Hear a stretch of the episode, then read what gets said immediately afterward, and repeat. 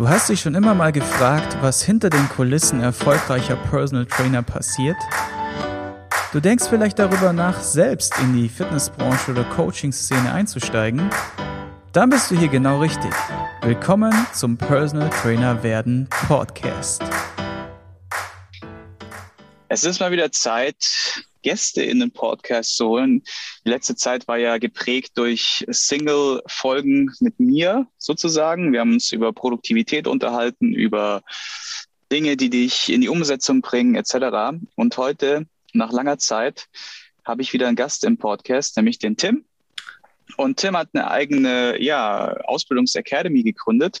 Alle Links etc. findet ihr unterhalb hier vom äh, Podcast, inklusive einem äh, Rabattcode sozusagen oder einen Gutscheincode für euch. Wenn ihr euch da in der Richtung, wie gesagt, orientieren wollt, dann gerne mal unten reingucken.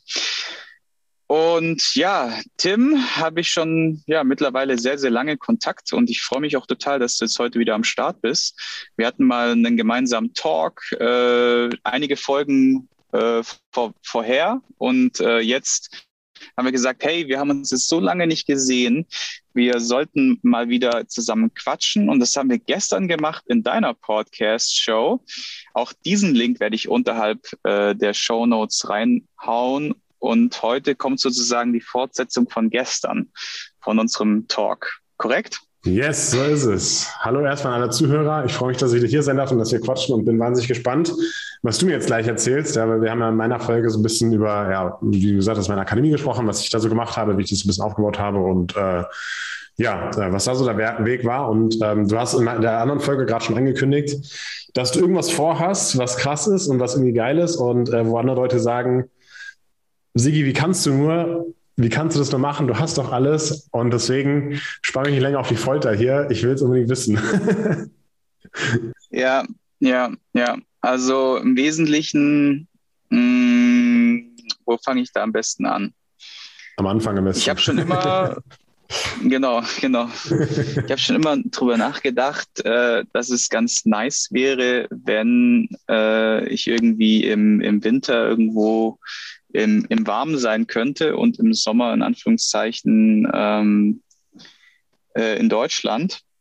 Mhm, und ich auch, ja. da Genau, und ich glaube, das hat ja jeder irgendwie so als, als kleinen Wunschtraum so hinterlegt oder könnte sich das vorstellen. Viele feiern ja auch den Winter und ich muss auch sagen, grundsätzlich Winter in Deutschland ist ja, hat ja auch wirklich sehr, sehr schöne, äh, sag ich mal, Phasen und auch sehr, sehr schöne Dinge einfach auch, ne, die frische Luft, ähm, das Eisbaden. Also ich gehe ja super gerne Eisbaden, wie man bei YouTube und Co. schon gesehen hat. Ja, gesehen, ja. Und, äh, Spaziergänge, genau, Spaziergänge im Wald, ne, wenn es so schön viel Schnee, Schnee liegt und Skifahren wahrscheinlich für den einen oder anderen auch, ja, also und so weiter. Also es gibt schon viele, viele äh, tolle Dinge. Ähm, auch sage ich jetzt mal, diese, diese Wechsel der Jahreszeiten, wo sich dann ja auch im Herbst dann das Immunsystem so langsam auf den Winter vorbereitet und alles und so ein bisschen gestärkt werden kann. Das sind alles irgendwie tolle Dinge.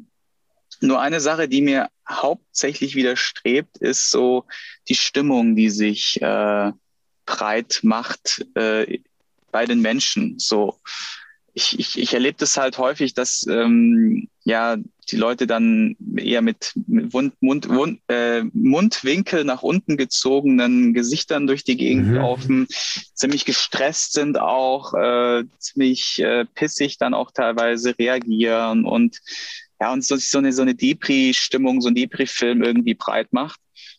Und ich merke halt persönlich bei mir, dass äh, ich davon auch tangiert wäre, werde. Das stell dir vor, du, du hast so diesen, so diesen Stuhl des Mindsets, ja, auf dem du sitzt und der dann sein, deine Mindset-Welt, die du dir erarbeitet hast, über viele Jahre Persönlichkeitsentwicklung, über einfach auch innere Einstellung, äh, Positivität und dann sitzt du da auf dem Stuhl der Positivität mit 100% Mindset und irgendwie unten ist immer einer dran, der in irgendeinem Stuhlbein anfängt zu sägen. Ja. Und es geht mir tatsächlich nicht immer, nicht nur im Winter so, sondern auch generell so, dass ich es schwer habe oder schwerer habe, äh, in so einer in so einem positiven Flow zu bleiben wie in anderen äh, Ländern auf der Welt. Das habe ich halt okay. herausgefunden gefunden, indem ich halt viel gereist bin in die letzten Jahre. Und gerade in, in, in war ich jetzt äh, dreimal auf Bali die mhm. äh, letzten Jahre. Das habe ich auch gesehen, ja. Mhm. Äh, Leute kennengelernt. Es war übrigens genau, richtig, richtig geile DJ-Sets immer äh, bei, auf Bali. Das war richtig nice. Ich schaue mir immer deine Videos an ne, und lasse sie so nebenbei beim Arbeiten laufen. Ähm, auf Bali sah das mhm. schon auch echt nice aus, ja. Man mhm. sagen. genau, das war ja die eine Sache, war ja auf Mount Batur. Äh, man muss sich das so vorstellen, das ist ein äh, Vulkan, ob der noch aktiv ist oder nicht, weiß ich gar nicht. Fakt ist, äh, du kannst da hochlaufen mit Guide. Ne? Und das ist schon würde ich sagen, also du läufst da schon zwei, drei Stunden hoch. Ne? Mhm. Stramme, strammes Gehtempo. Also schon sportlich. Mhm. Und wir haben halt unser ganzes DJ-Equipment da hochgeschleift ähm, und einen Teil auch ähm, hochfahren lassen von den Guides ähm, mit äh, so Motocross-Maschinen. Mhm. Muss dir vorstellen, die haben dann äh, so einen 90 schweren 90 Kilo schweren Equipment-Koffer mit DJ-Controllern und Mixern und so weiter hinten auf den Gepäckträger gepackt mit irgendwelchen komischen Seilen und Schnüren so richtig mies festgebunden, wo du gedacht hast, das fällt so, das fällt gleich runter. Das sieht richtig, das hält niemals. Und dann sind die wirklich wie solche Gazellen diese verdammte Steigung hoch, die teilweise wirklich so richtig steil war, sind die mit diesen Crossmaschinen hochgefetzt und den letzten so, keine Ahnung, 150 Meter haben die das dann so im Team nach oben getragen. Und als wir dann oben waren, komplett durchgeschwitzt, hätte mir auch einer mal sagen können, dass kurze Hosen und T-Shirt eben nicht geil sind, wenn du morgens um 4 Uhr auf so einem äh, äh, Vulkan stehst, da ist einfach saukalt, der Wind ist hat gepfiffen wie die Sau, es war äh, überall Wolken, also bewölkt, Aha. du hast nichts gesehen. Da gehst du ja zum Sun, zum Sunrise hoch, also zum Sonnenaufgang, gehst, mhm. wanderst du da hoch. Das ist unglaublich schön, wenn dann die Sonne durch die Wolken durchknallt und dann im Grunde die Sonne über den Wolken, das ist unbeschreiblich schön. Also es ist wirklich mega. Einer der mhm. schönsten Dinge, die ich so gesehen habe. Genau, und unser Ding war halt einfach, dass wir gesagt haben, wir wollen da oben auflegen und ein DJ-Set machen. Gesagt, getan. Nur hat, wie gesagt, halt keiner gesagt, dass äh, man da schwitzt wie die Sau. Ich habe mir ich hab gedacht, ah, du bist ja sportlich, da kletterst du kurz hoch und dann machst du da dein Set. Und ich war halt komplett durchgeschwitzt und mir war richtig kalt es war arschkalt und ähm, wir sind fast erfroren da oben. Krass. Ähm, wir haben uns dann wirklich so ein Decken eingehüllt und uns erstmal in so eine Lehmhütte reingesetzt und uns erstmal ein bisschen aufgewärmt, bis wir überhaupt in der Lage waren, das Set anzufangen. Und dann hatten wir ja nur so einen äh, Generator dort.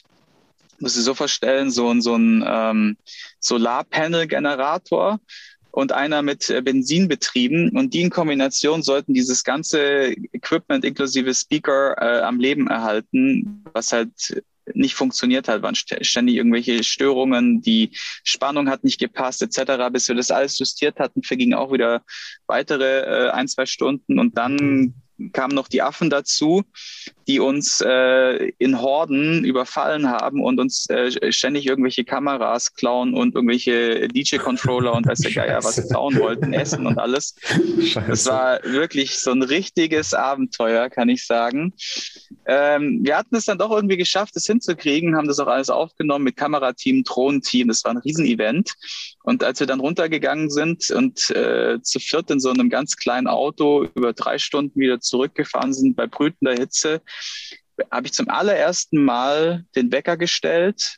Bin dann habe ich hingelegt, habe geschlafen, zum allerersten Mal in meinem Leben den Wecker gestellt und habe verpennt. Und ich bin nicht aufgewacht, habe einfach die ganze, den ganzen Tag durchgeschlafen bis äh, spät in die Nacht hinein und bin dann irgendwann mal nachts aufgewacht und habe gesagt, Back, ich wollte doch um 5 Uhr aufstehen abends. Und es war halt irgendwie eine oder zwei Uhr nachts. Und ja, äh, ja das war dieser Tag. Ja. Nice, ja. Aber genau, und so, äh, so, so, wie es sich anhört, ähm, wirst du anscheinend jetzt, also mit der Einleitung von vorhin, wirst du wahrscheinlich jetzt über den Winter abhauen, oder?